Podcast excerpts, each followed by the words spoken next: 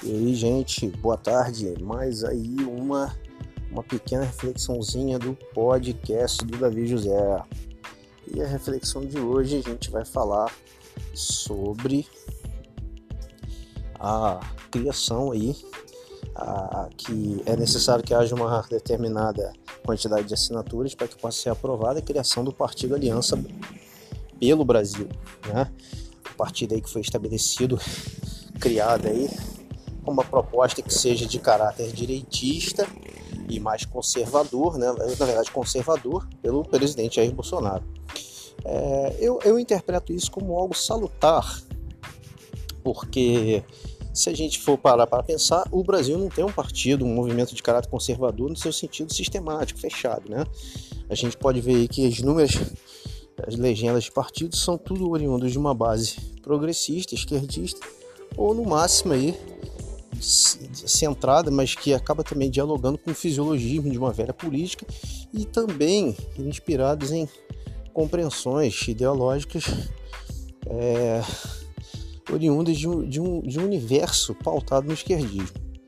Que isso possa configurar aí verdadeiramente, é, mas que possa haver também, em cima disso, um amadurecimento da parte dos, dos filiados ao partido de, de qual é a importância do, do, conservadorismo, né? Porque o conservadorismo não é defender projetos, o conservadorismo é, é a total defesa da liberdade do indivíduo, religiosa, é, filosófica, é, de ir e vir e também advogar a mínima intervenção estatal, né?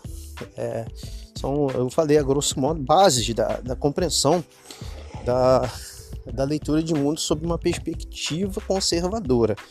Nada a ver com, com os rótulos de fundamentalistas ou fascistas, conforme aqueles que também não compreenderam o que significa as bases do conservadorismo acabam rotulando.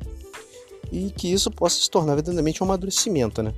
Obviamente, é, o presidente e as pessoas que devem estar idealizando a, conjuntura desse novo partido, espero eu que elas estejam centralizadas na, numa numa compreensão verdadeiramente, repito, de que a leitura de mundo sob um ponto de vista conservador seja para estimular uma nova possibilidade política no cenário brasileiro. No mais é isso e desejo a todos aí uma boa tarde.